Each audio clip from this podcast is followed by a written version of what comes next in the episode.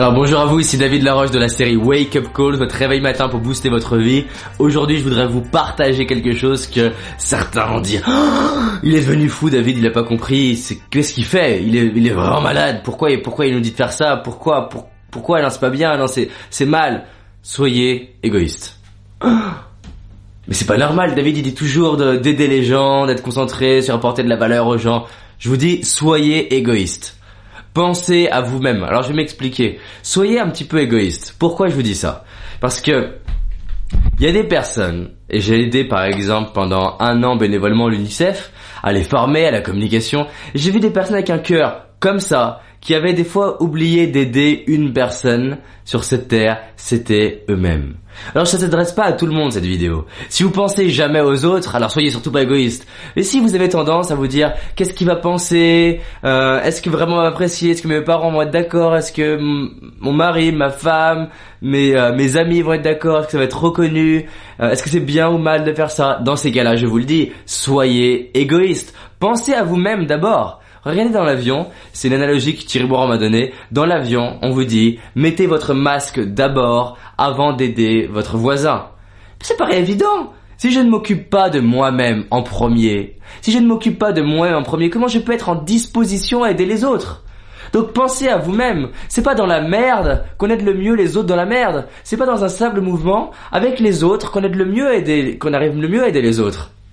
Regardez, Jamel Debbouze par exemple. Il est né à Trappes, il est né en cité, en banlieue. À votre avis, est-ce qu'il a été aimé et apprécié quand il, a quitté la banlieue pour réaliser son rêve?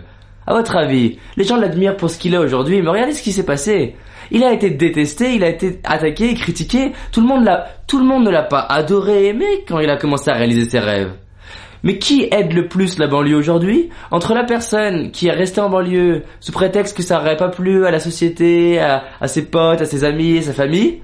Ou Jamel Debbouze qui est sorti de la banlieue, réalisé égoïstement ses propres rêves et qui aujourd'hui, rien qu'en ayant réalisé ses rêves, aide des milliers de jeunes, des millions de jeunes à réaliser leurs rêves, déjà juste parce qu'il est une source d'inspiration. Deux, parce que grâce aux ressources financières et l'aura qu'il a, il peut partager des messages, aider des écoles, construire des choses pour les jeunes. Donc qui aide le plus?